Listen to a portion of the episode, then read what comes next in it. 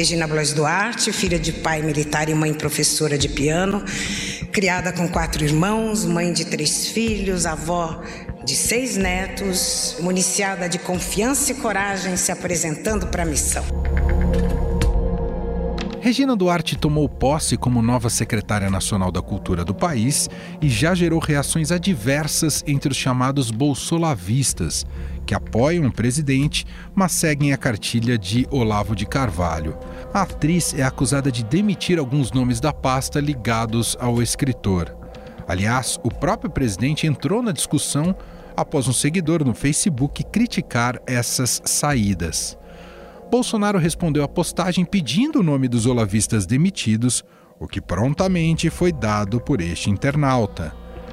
Essa polêmica começou com a demissão do presidente da Funarte, Dante Montovani. Lembra dele? Olavista, que disse que o rock leva ao aborto e ao satanismo. Regina escolheu Marcos Teixeira Campos para o lugar, mas a horda bolsolavista, mais uma vez, tomou as redes sociais para criticar a escolha e afirmar que o indicado era ligado ao PSOL.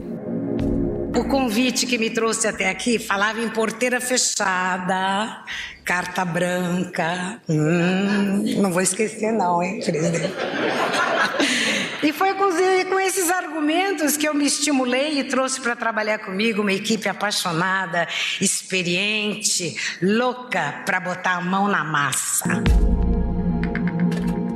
No dia da posse, o próprio Olavo havia escrito um post em que chamava de, me perdoe a expressão, cagada, o fato de ter apoiado a escolha de Regina.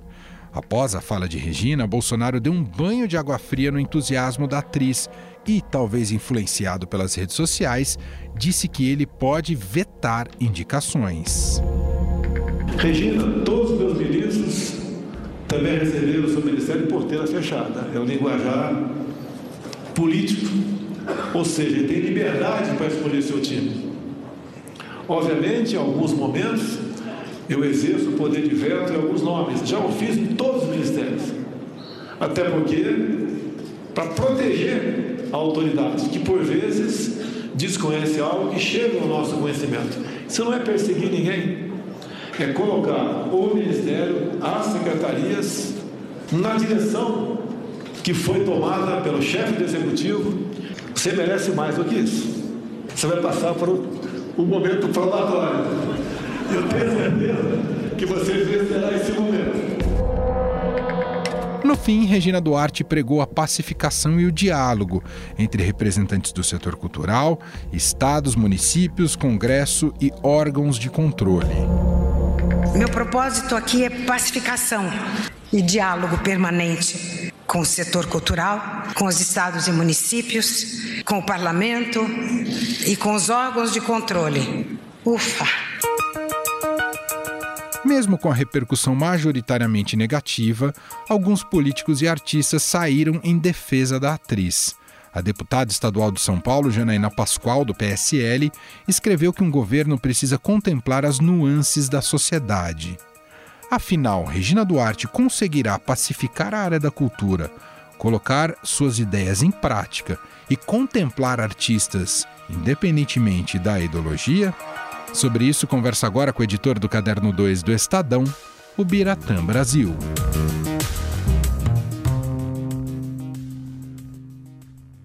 Tudo bem, Bira? Como vai? Tudo bom, beleza? Bira, naquele discurso, um discurso um tanto estranho ali da Regina Duarte. Para dizer o mínimo. Para né? dizer o mínimo. Fiquei, é, é, já que a gente abriu esse parênteses, alguém tão acostumado com plateia, palco, holofote, achei um discurso muito perdido para é. quem estava né, fazendo essa sua estreia. Uma estreia pública, mas de alguém acostumado a lidar com, com esse tipo de situação, não é, Bira? É, é verdade.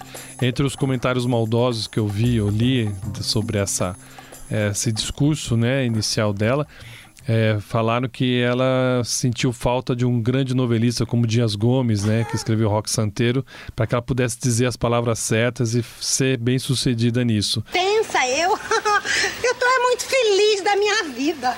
Mas o que ficou bem claro, né, naquele jogo de, dela com, de, com ele, ela dando uma espetada e achei que ela fez bem, dizendo: Olha, me convidaram dizendo que ia ter carta branca, porteira fechada, não vou esquecer disso.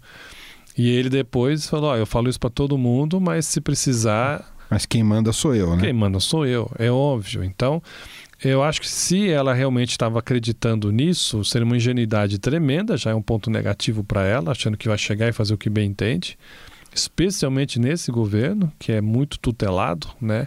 E mais ainda a cultura, que é um nó, que é um, é um calo no sapato do, do Bolsonaro.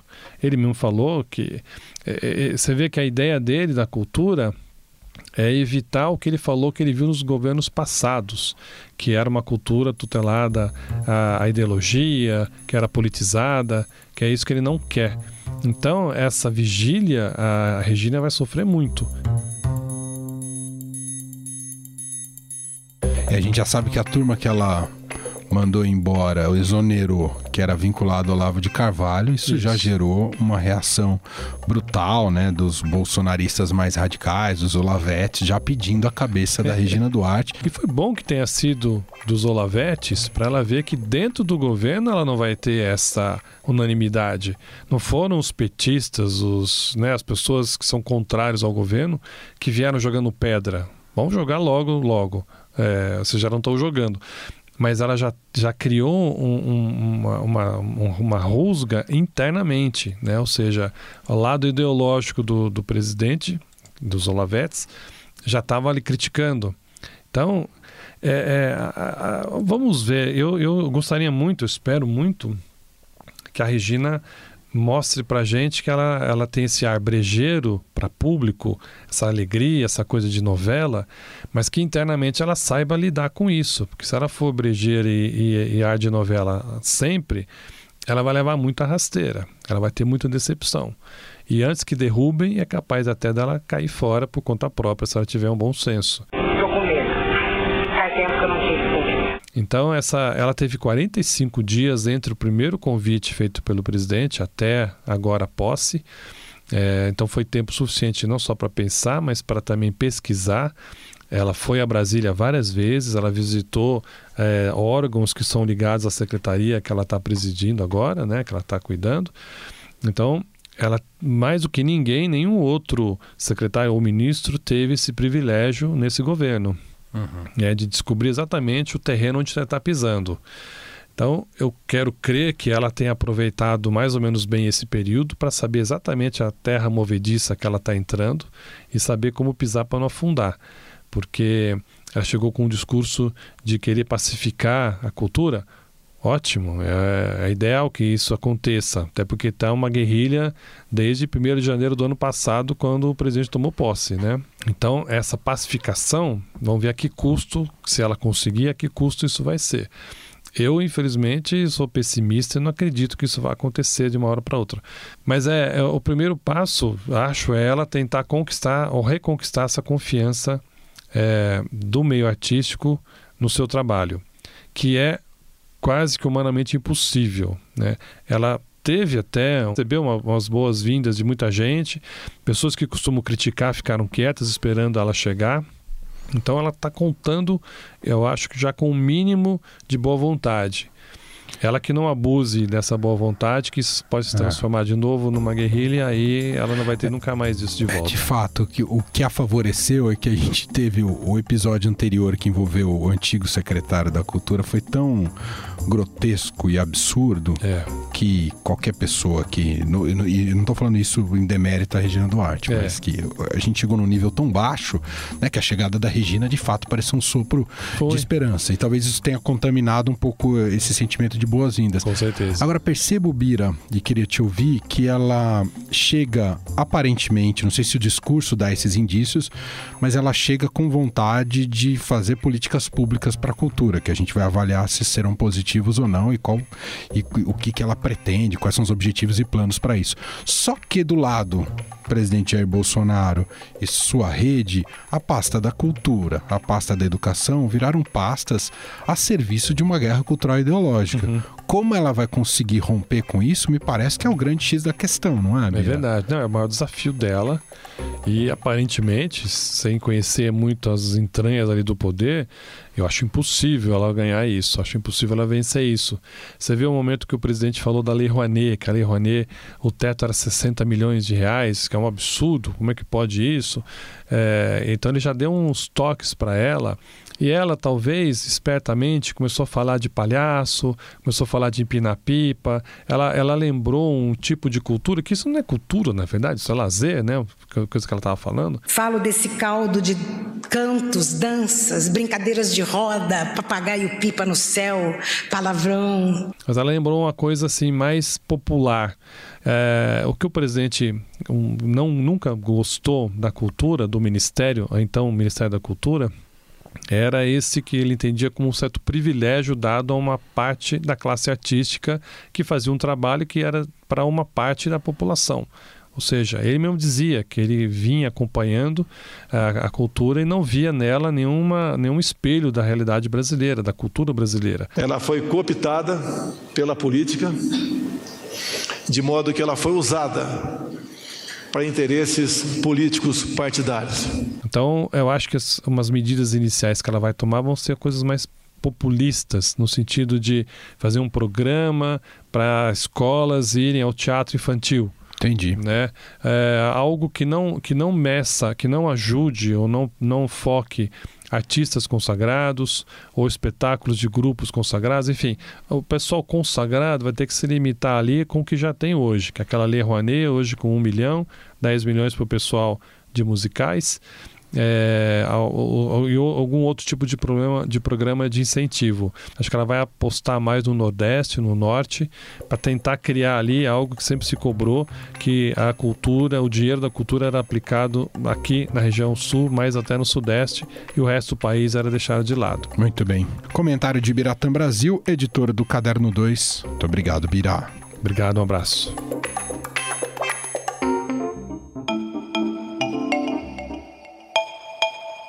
Já é de conhecimento público que o presidente Jair Bolsonaro é muito atento ao que os seus apoiadores defendem nas redes sociais. Baseado nisso, é possível dizer que Regina Duarte terá vida curta na Secretaria Nacional de Cultura?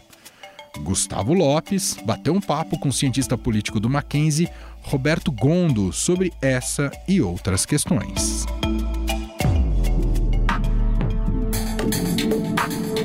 Tudo bem, professor? Como vai? Tudo bem, Gustavo? Tudo bem, ouvintes? Como estão? Tudo certo. Os apoiadores do presidente, mais ligados ao Olavo de Carvalho, encheram as redes sociais com críticas às demissões já feitas pela atriz, muitas dessas pessoas também ligadas ao Olavo de Carvalho. Diante desse cenário e sabendo como o presidente ouve os seus seguidores, dá para imaginar a vida longa a Regina Duarte na Secretaria de Cultura? É, vai ser uma situação complicada. Na verdade, vão ser cenas de novela, né? Que nós vamos acompanhar nas próximas semanas, né? É, era, era esse contexto todo, na verdade, já era meio que uma um, cenário, né? Um cenário quase teatral anunciado. É, os seguidores do Olavo de Carvalho, na verdade, têm um conceito muito hostil àqueles pontos que de repente eles não consideram como sendo opiniões do seu núcleo de, de aceite, assim, que eles consideram viáveis, né? E a ideia de retaliação é muito forte. A Regina Duarte, nós temos que compreender também que ela sempre teve um princípio ideológico contrário à esquerda. Né? Isso aí nós temos esse posicionamento nas últimas eleições, não obviamente com o PSL ou Bolsonaro, mas ela sempre teve um posicionamento muito mais polêmico, inclusive. Estou me colocando aqui porque eu acredito que Bolsonaro é patriota, é um cara do bem. Só que, a, só que ela não é uma pessoa da política, ela não tem esse trato político, né? E a partir do momento que ela não tem esse trato político, e ela vem do núcleo de teatro, ela é uma atriz global, né? É uma bomba relógio, né? Nós não sabemos o que ela pode fazer e qual que é a forma que ela vai conduzir esse processo de equilíbrio, porque ao mesmo tempo ela está sendo pressionada pelos seus pares, né, do contexto artístico, e ao mesmo tempo ela também tem que lidar com a sua ideologia. Então veja, o problema não está nem só do lado dos, de, eh, dos seguidores, né, das pessoas que na verdade alguns até idolatram o Olavo de Carvalho, é, do próprio grupo também do Feliciano, né, porque na verdade você tem é, pessoas né, alocadas na, nessa, nesse trânsito onde Cultura é, de vários grupos de apoio ao Bolsonaro, né? E a Regina Duarte, ela entra, eu acredito até, de forma ingênua, né? com a expectativa de poder ter carta aberta, né? ter uma carta branca, ela tem uma liberdade. No próprio discurso de posse, já teve né, é, duas pequenas farpas, né? Uhum. a Regina Duarte e Bolsonaro. Quer dizer, olha, presidente, vou te cobrar, peraí, né? Você é, eu posso também, de uma certa maneira, retalhar as suas indicações. O convite que me trouxe até aqui falava em porteira fechada, carta branca. Regina, todos os meus ministros também receberam o seu ministério em porteira fechada. Obviamente, em alguns momentos, eu exerço o poder de veto em alguns nomes. Já o fiz em todos os ministérios. E não tenho dúvida, não tenho dúvida que é, essa polêmica vai ser pautada nas próximas semanas? É, a, a, os grupos que, na verdade, são apoiadores do governo Bolsonaro normalmente não gostam de, de, de argumentações e críticas. E isso é uma característica muito forte até de algumas pessoas que são radicais. Não importa se é de direita ou esquerda, mas o radicalismo ele meio que, que leva a a um lado mais hostil, né? Então esse vai ser um dos fatores de polêmica, porque nós não sabemos até onde a Regina Duarte aguenta uma pressão política de verdade. Thank you. O senhor até citou aí um trecho, né, dessa posse da Regina Duarte, que houve ali uma certa, um certo mal-estar, vamos dizer assim, porque ela fala: Ó, oh, presidente, lembro do que você me falou, porteira fechada e carta branca. E depois ele fala: Olha, eu tenho direito de, é. de vetar. Isso mostra também, professor, que talvez a conversa entre eles, até o momento em que a Regina aceitou ser secretária nacional da cultura, talvez não tenha ficado tão tão alinhada assim? Então, é interessante, né? Se você enquadrasse mesmo esse, é, essa cena né, do, dos dois discursos, dava para fazer quase realmente uma cena de novela. Né? É, aqueles bastidores da conversa sendo explicitados né, em âmbito nacional e vai ficar para sempre nos anais aí do discurso de posse. O que acontece? É, como a Regina Duarte, ela, ela se sentiu enaltecida, né? então acho que vale a pena nós compreendermos isso. Bolsonaro precisava tomar uma decisão depois de uma polêmica, né? É, e uma polêmica, polêmica muito grave, o antecessor, e aí cria uma situação que ele precisava de alguém que trouxesse apoio. E olha como é interessante, algumas figuras nacionais ele conseguiu êxito, como é o caso do Moro, por exemplo. Quer dizer, ele tem uma trajetória e ele consegue trazer para o ministério, para o grupo político dele, né, para o grupo de gestão, é, também o, o, o lado positivo, né? aquele lastro histórico de, de, de, cada um. E foi essa expectativa também, quando ele traz a Regina Duarte. Sempre teve seu posicionamento, mas foi o que foi intitulado namoro, né? Foi um namoro longo, né? Quer dizer, foi, é, foram muitas é, é, solicitações que certamente não vão ser cumpridas, né? Porque as pressões agora são inúmeras. E nesse discurso se mostra um pouco de uma informalidade de como foi tratada a situação. E na hora que tem as pressões políticas, a informalidade não segura contexto, né?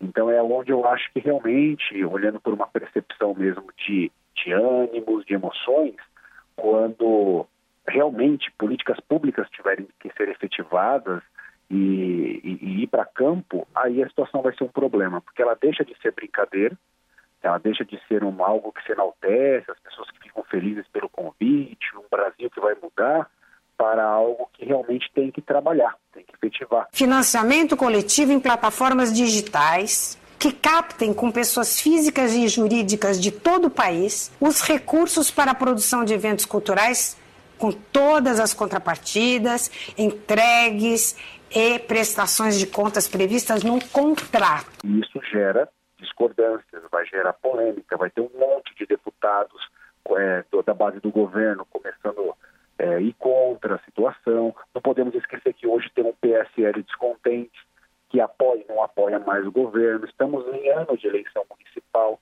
Né? Olha quanta coisa, Gustavo, nós temos em um ano onde o que menos um governo tem que ter é polêmica dentro das suas pastas. Né?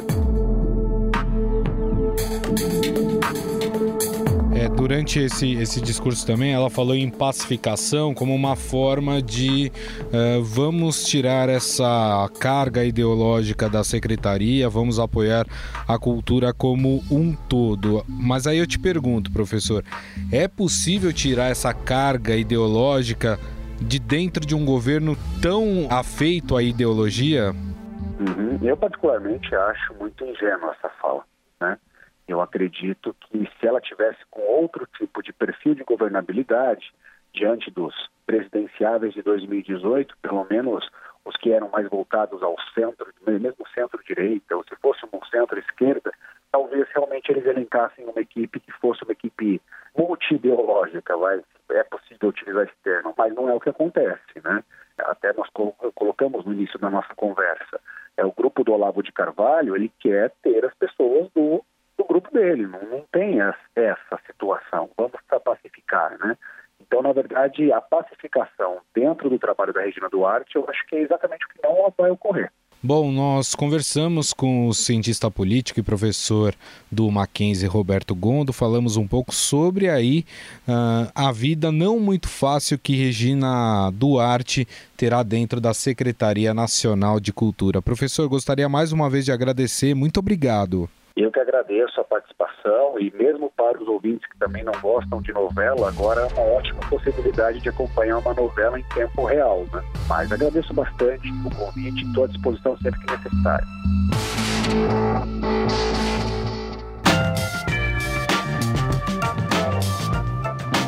O Estadão Notícias desta sexta-feira vai ficando por aqui. Contou com a apresentação minha, Emanuel Bonfim, produção de Gustavo Lopes e montagem de Nelson Volter. O diretor de jornalismo do Grupo Estado é João Fábio Caminuto. Mande seu comentário e sugestão para o e-mail podcast@estadão.com. Um abraço para você, um excelente fim de semana e até mais. Estadão Notícias.